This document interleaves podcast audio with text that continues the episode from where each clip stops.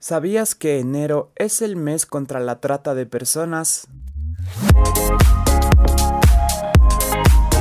Bienvenidos a ¿Qué te pasa? Podcast de HCJB. En esta ocasión, invitamos a Mela Toledo, fundadora de Casa Mis Sueños, para contarnos la historia de la fundación y su testimonio. Recuerda que puedes escuchar cada capítulo en tu plataforma digital favorita o en nuestra app HCJB. Nuestro tema es Ninguna vida está en venta. Empezamos.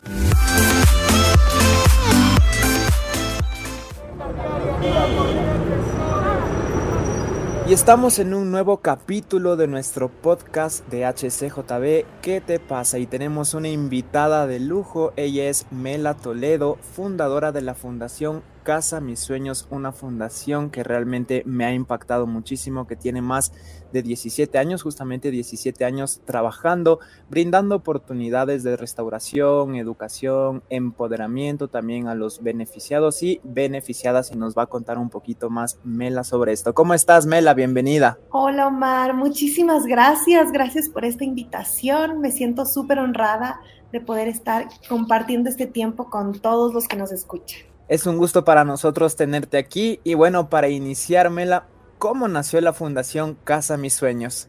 Bueno, Fundación Casa Mis Sueños, yo siempre digo, nunca pensamos que íbamos a hacer una fundación. Em, yo soy de Guatemala, mi familia vino a Ecuador cuando yo tenía seis años, venimos como misioneros al Ecuador y la verdad es que crecimos sirviendo, crecimos viendo a nuestros padres servir, ayudar a los necesitados y este era un estilo de vida. Pero hace 18 años que regresamos nuevamente al Ecuador, em, fue un 14 de febrero, justo estamos a poco de cumplir nuestro aniversario, pero fue un 14 de febrero en donde nosotros estábamos con, con, un grupo de misioneros, mi hermano y su esposa estaban liderando este grupo y mi cuñada, yo recuerdo que ella me dijo, Mela, busquemos un lugar donde los cristianos no vayan, busquemos algún lugar oscuro, donde la gente esté buscando algo y no saben que lo que están buscando es Dios. Entonces decidimos que por el Día del Amor y la Amistad, un 14 de febrero, íbamos a ir a las calles, al sector de la Mariscal, íbamos a ir a llevar una rosa, un chocolate caliente y unas tarjetas que habíamos hecho esa tarde. Le habíamos pedido a Dios como que nos guíe haciendo tarjetas. Y, y bueno, fuimos, teníamos reglas de no ir a los callejones oscuros, pero tú sabes cómo a veces uno rompe sus propias reglas. Yo recuerdo que en ese, mientras estábamos ahí repartiendo como flores y tarjetas, vi hacia un callejón súper oscuro, vi la silueta de una persona súper joven en una esquina y le dije a mi equipo, vamos allá, vamos porque esa persona está sola y seguro que esa persona necesita sentir el amor de Dios. Entonces nos acercamos a esa esquina y cuando nos acercamos a esa esquina me di cuenta que era una persona que estaba ahí en la esquina en situación de prostitución, era súper joven. Yo en ese entonces no teníamos reglas para nada, así que lo primero que hice fue como que, hola, feliz San Valentín, queríamos darte esta rosa, eres súper joven, ¿cuántos años tienes? Lo primero que le pregunté fue, ¿cuántos años tienes? Y ella se quedó como en shock y me dijo, tengo 18 años, pero realmente se veía mucho más joven. Le dimos su rosa, le dimos su chocolate caliente, hacía muchísimo frío, eran como las 11 de la noche. Y cuando tomó la tarjeta me dijo, yo te voy a devolver la tarjeta porque esto no te lo puedo aceptar. Yo le digo, mira, es San Valentín, venimos a recordarte que Dios te ama, esta tarjeta es para ti. Y ella me decía, no, no, no voy a hacer, aceptar tu tarjeta. Pero yo soy un poquito como que intensa, ¿ya? Entonces yo le digo, de verdad que escribimos esta tarjeta para ti. Y me queda viendo y me dice, yo no tengo 18 años, yo tengo 16 años. Yo no soy lo que tú ves. Yo cuando tenía 9 años le dije a mi papá que era gay y mi papá era un líder espiritual de tu misma religión, me dice, y lo que él hizo fue sacarme de la casa. Y él me dijo que Dios no me amaba y me sacó de la casa. La única comunidad que me recibió fue la comunidad transgénero y por eso me convertí en lo que soy. Todos los días me veo al espejo y le pido perdón a Dios por esto. Y en ese momento las dos estábamos llorando. Yo no sabía qué hacer. Hace 18 años no se hablaba de esto. Hace 18 años no, este tema, ni prostitución, ni trata, ni transgénero, ni nada de esto era común. Pero yo sabía algo. Yo sabía que yo predico de un amor incondicional de Dios.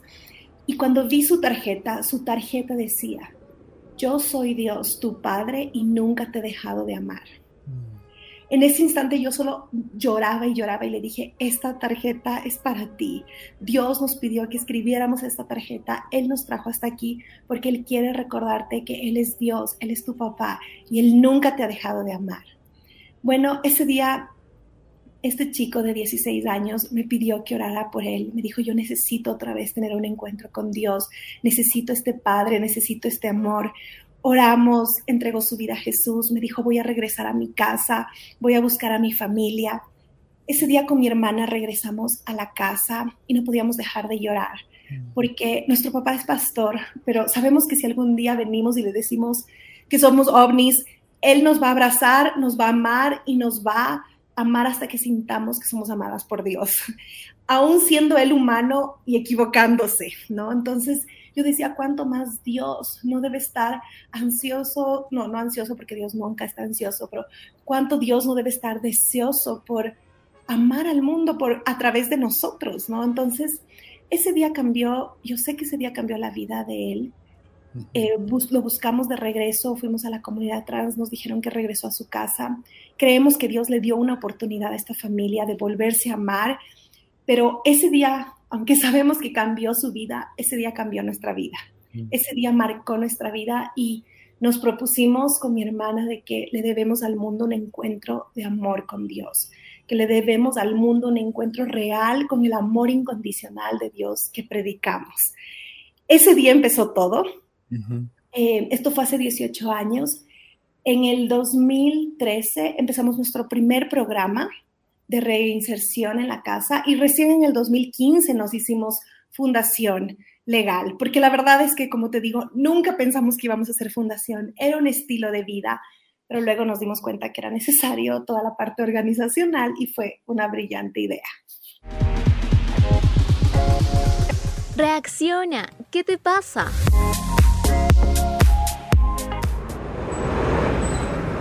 Wow, qué, increíble lo que nos estás contando, Mele. Y, y, es un desafío a nosotros también de amar a los demás, de no señalar, de no juzgar. Muchas veces ni siquiera entendemos lo que han pasado las personas y la solución a cualquier problema es el amor, el amor por parte de Dios. Y me encanta lo que tú nos dices porque es algo que, que despertó en ti, no es el decir, tengo que estar aquí, no es solo cosa de un día, sino ahora después de 18 años todo lo que Dios ha hecho con la Fundación Casa Mis Sueños y créeme que nos inspira mucho. Y más o menos con este ejemplo, ¿cómo se puede lograr una restauración integral con las chicas o chicos que han salido de esto, que ustedes les han ayudado a salir de esto? Porque me imagino que es un cambio de vida, pero brutal para ellos. Sí. Sabes que, de hecho, empezamos nuestro primer programa porque una de las chicas la conocíamos tantos años, las conocíamos a ellas en las calles a, través de esa situación, nosotros buscamos todas las razones para volver a las calles, empezamos a crear conexión con ellas en las calles, en los burdeles, en distintos lugares. Y les decíamos, Dios te ama, Dios tiene un buen plan para tu vida. Y luego yo me empecé a preguntar a mí misma, ¿cuál es el buen plan para sus vidas? Y le empecé a decir a Dios, Dios, ¿dónde está el buen plan? ¿Qué tienes para ellas?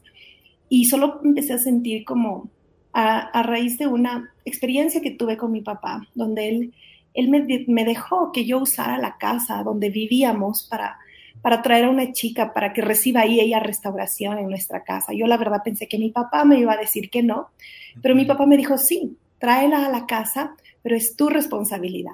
Cuando él me dijo esto, yo siento que Dios me dio un encargo, que es un encargo que él no me lo dio solo a mí, sino que nos lo dio a la iglesia de que somos responsables, la iglesia somos responsables de, traer restauración a este mundo, de reconciliar al mundo con Dios. Entonces, cuando yo me di cuenta que no había límites, porque yo decía, yo no tengo suficiente para restaurar la vida de una mujer. Cuando mi papá en lo terrenal me dijo, claro, tú puedes usar todo esto, yo podía solo escuchar a mi Padre Celestial diciéndome, no hay límites, tú puedes tener acceso a todo lo que necesitas, yo soy el dueño del sol, ¿qué más necesitas? ¿no?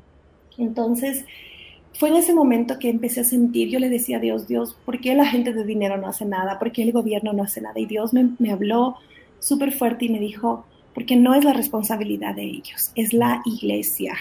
Tú que tienes luz, tú que tienes amor, tú que tienes el perdón, la gracia, es la iglesia la responsable. Entonces empezamos a soñar con mi hermana y un grupo de amigas, empezamos a soñar cómo podíamos hacer esto de un programa, porque si les conseguíamos solo un trabajo, era muy fácil que fracasen, ¿no? Entonces teníamos que tener un programa, como tú dices, no era fácil, teníamos que cubrir todas las áreas de su vida.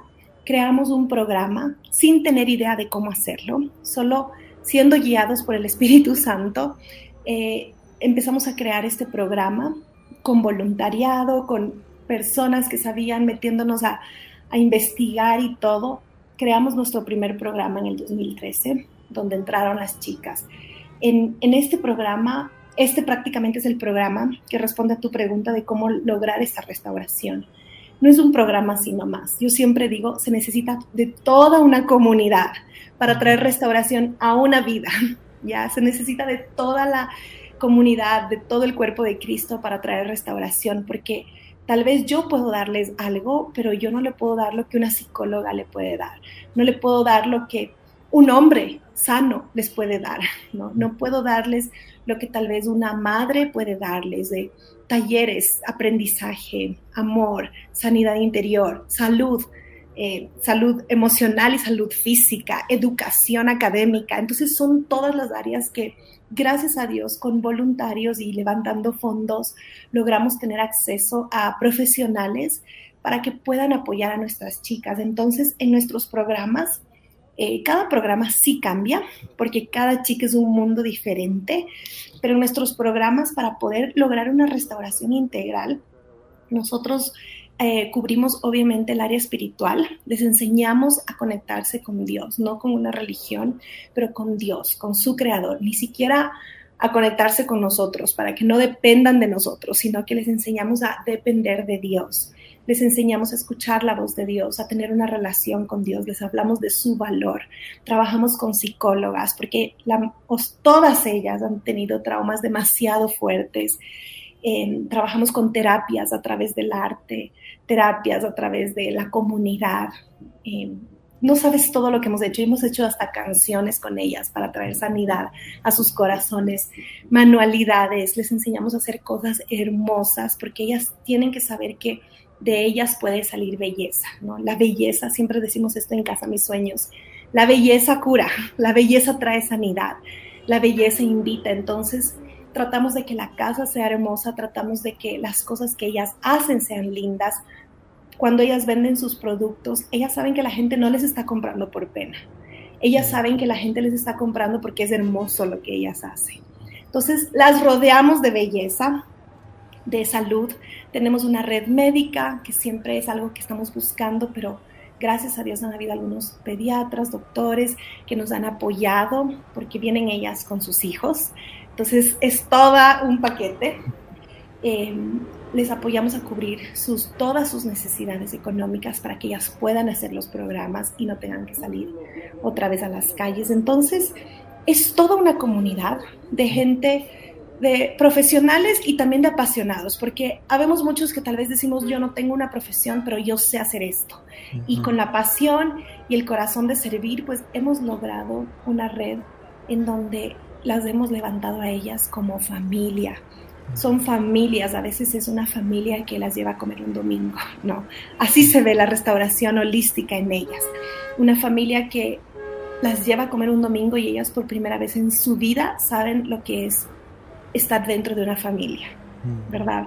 Entonces, claro, aquí en la casa ellas tienen la mamá de casa, tienen sus otras compañeras, pero es muy diferente poder contar con una familia. Entonces, se logra con años de trabajo, no es fácil, em, y con una comunidad dispuesta a sacrificar. ¿Qué te pasa? Nuevo podcast de HCJB. Todos los martes tendremos un nuevo episodio.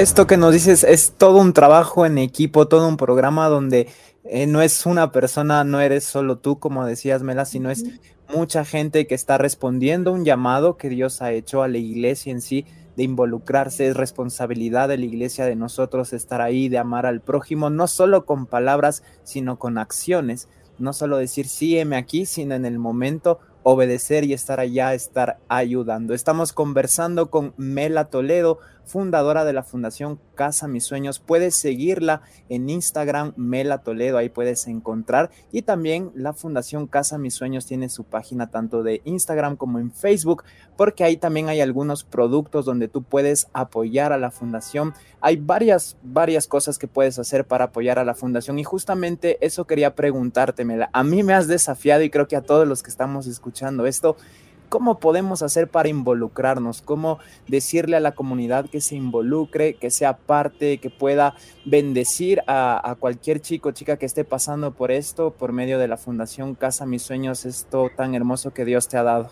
Sí, bueno, hay muchísimas maneras en las que nos podemos involucrar. De hecho, a finales de febrero vamos a tener nuestra capacitación para nuevos voluntarios. Entonces, igual, a través de nuestras redes sociales, tú puedes aplicar para nuestro voluntariado, nosotros hacemos una capacitación para los voluntarios, porque definitivamente es un encargo que Dios nos ha dado y tenemos que ser súper responsables en no dañar lo que Dios está haciendo, sino que capacitarnos, estar todos en la misma página. Tenemos 18 años de muchos errores, entonces sacamos una súper capacitación de cómo hacerlo bien. Siempre igual seguimos aprendiendo, no queremos decir que lo sabemos todo, pero eh, la gente, hay veces que la gente quiere y dice, yo quiero involucrarme. Entonces puedes aplicar para el voluntariado.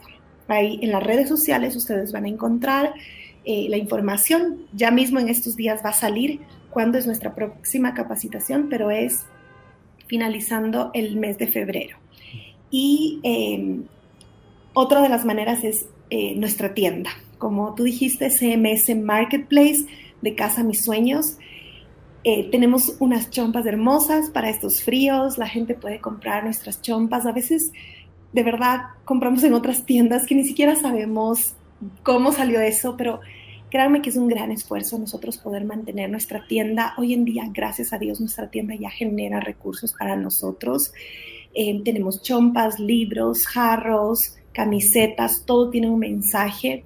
Eh, y si Dios permite, en un par de meses vamos a abrir una tienda real, no solamente la virtual, sino que una tienda física donde vamos a dar empleo a nuestras chicas, donde vamos a tener un espacio de coworking, vamos a tener un lugar para las uñas. De hecho, este esto te lo estoy contando a ti por primera vez. Nadie sabe esto. Entonces, em, Dios ha abierto un montón de puertas este último tiempo. Em, yo el año pasado sentí que se me cerraron algunas puertas. La mayor parte de nuestros fondos nosotros los levantamos en Estados Unidos y en agosto me negaron la visa. Cuando salí de este lugar le dije a Dios, Dios, ¿y ahora qué? Y Dios me dijo, ahora empieza a soñar en grande. Y pues Dios sabe por qué, pero en los meses que no estuve allá y me tocó estar aquí, se empezaron a abrir todas estas puertas para que hagamos la tienda. Entonces va a ser un pequeño business center donde nosotros vamos a tener un lugar donde tú puedes venir, la gente puede venir, comprar nuestros productos. Nuestras chicas acaban de hacer un curso de repostería increíble. Vamos a tener cosas ricas, un espacio de coworking. A veces alquilamos en otros lugares espacio de coworking, lo vamos a poder hacer aquí, hacernos las uñas. O sea, podemos hacer un montón de cosas lindas en este lugar y apoyamos a la causa. ¿no? Nuestra idea con esto es un día ser un lugar donde genera mucho trabajo para nuestras beneficiadas. Orando, orando por nosotros es una manera increíble. Tú sabes que esto no es solo una lucha de, de, lo físico. Esto es una lucha en lo espiritual. Necesitamos muchísimo apoyo en oración, que los grupos de oración nos tengan en su lista, nos levanten en oración a Fundación Casa Mis Sueños y a sus beneficiadas. Ellas tienen unas luchas impresionantes y de verdad necesitamos siempre estar cubiertos en oración. Y otra manera es donando. Nosotros igual en nuestras redes sociales tenemos toda nuestra información de nuestra cuenta bancaria el nombre de la fundación. Tú nos mandas tus datos y nosotros les mandamos una factura Eh, gracias a Dios tenemos todo un proceso súper eh, limpio y abierto en donde la gente puede apoyarnos y donar. A veces decimos, bueno, yo solo puedo dar 5 dólares al mes, solo puedo dar 20 dólares al mes. Eso cambia vidas. 5 dólares al mes puede cambiar vidas. Entonces, a veces esperamos tener mucho para ayudar. A veces digo, bueno, no puedo comprarme una chompa, pero tal vez sí tengo 5 dólares al mes. Entonces, son cosas que a veces creemos, a veces no las hacemos porque no sabemos la gran diferencia que pueden causar. Pero si tú quieres ser alguien que diga, yo quiero estar activo en la fundación y quiero dar mis 10 dólares mensuales, quiero dar una cantidad fija eh, para servir a Dios en esta área, miren, es súper bienvenido y no saben cuánto cada dólar marca una gran diferencia. Reacciona, ¿qué te pasa? Me encantó que dijiste, Mela, porque no hay ninguna ofrenda pequeña y es algo que da frutos, que Dios lo multiplica y Dios se encarga de hacerlo. Tú solo sé obediente, la cantidad que puedas poner está bien, obviamente Dios te va a poner en el corazón y eso va a ser algo increíble porque Dios se encarga de multiplicar eso y de que dé muchísimos frutos.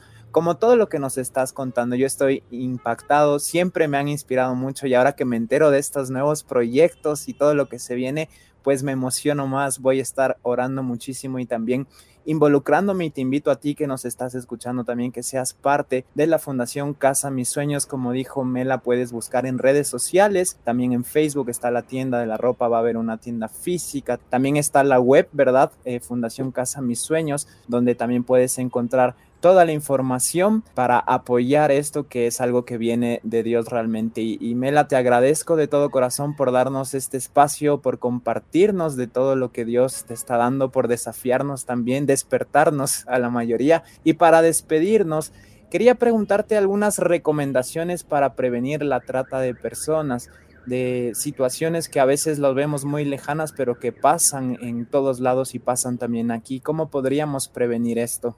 Bueno, una de las mejores maneras de prevenir es informándonos, eh, teniendo concientización, concientizando e informando a más personas. Entonces, por ejemplo, en nuestras redes sociales, ustedes pueden ir, este es el mes eh, que lucha en prevención contra la trata, todo enero. Ya entonces, por ejemplo, en este mes hemos subido bastante contenido en nuestras redes sociales sobre cómo prevenir la trata o informar de cómo son las formas que se dan la trata. Cuando tú te educas, estás previniendo. ¿no? Entonces, eh, cuando tú te educas, estás ayudando a prevenir con tus amigas, con tus amigos, con las personas cercanas, con tus sobrinos. Entonces, educándonos es una de las mejores maneras y apoyándonos a educar a nuestra comunidad. Entonces, reposteando eh, contenido ya sea de nuestra fundación o de otras organizaciones que también suben este tipo de contenido. Otro es teniendo mucho cuidado qué sitios web visitamos, ¿verdad? Y qué información metemos en nuestras redes sociales. Muchas veces creemos que es inofensivo poner nuestra dirección en redes sociales o contarle al mundo entero en dónde estamos o a dónde estamos yendo o si nos quedamos solos en casa.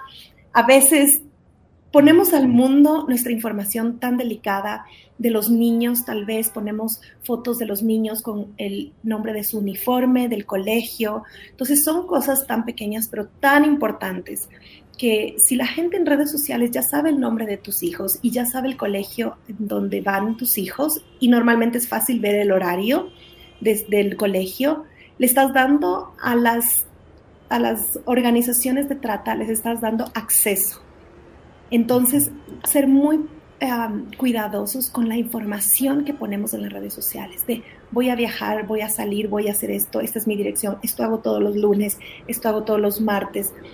Yo lo que les recomiendo siempre a mis amigas, sobrinas, sobrinos es no chateen con personas que ustedes no conocen. No se hagan amigos en redes sociales. Esta es una de las maneras hoy en día más comunes de caer en redes de trata normalmente no vas a ser secuestrado. Normalmente un tratante hoy en día te convence a través de propuestas, ya sea de amor, de trabajo, de cosas interesantes, que no se ven necesariamente malas, pero cuando nosotros quedamos en encontrarnos con alguien en algún lugar, siempre tenemos que avisar a alguien más, a un conocido, a un familiar, a alguien adulto, siempre estar pendientes. Mira, yo, yo voy a cumplir 41 años, pero yo igual tomo precauciones, ¿verdad? Si yo voy a ver, tener alguna reunión en algún lugar, que sea en un lugar público, que sea en un lugar abierto, donde yo sé que yo puedo salir corriendo o gritar. Entonces, a veces pensamos que, que exagerados. Créanme, yo veo estos casos todos los días. Pasa en nuestra ciudad, no solamente con personas de escasos recursos, pasa con todo tipo de personas. Y muchas veces nosotros vemos amigas o amigos que están como consintiendo esto y se van con un novio con alguien que les prometió amor eterno y dijeron, bueno, voy a sacrificar, tal vez solo va a ser tres meses que voy a sacrificar mi cuerpo. Yo conozco mujeres que entraron así y hoy en día, 17 años después, siguen en las calles sin una vida. Entonces, nadie que te ame te va a pedir que sacrifique, que es tu cuerpo. Porque los seres humanos no se compran ni se venden. La prostitución no es un trabajo, es la esclavitud del siglo XXI. ¿Qué te pasa? Nuevo podcast de HCJB. Todos los martes tendremos un nuevo episodio.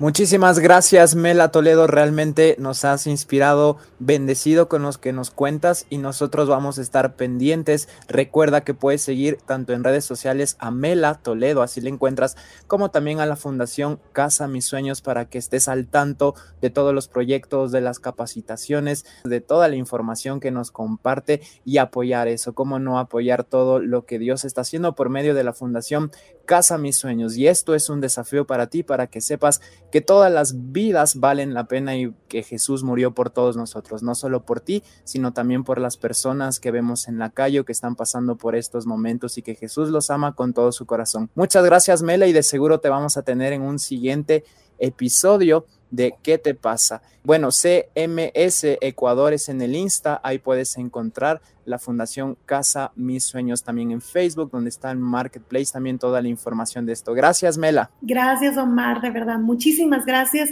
y a todos por estar conectados.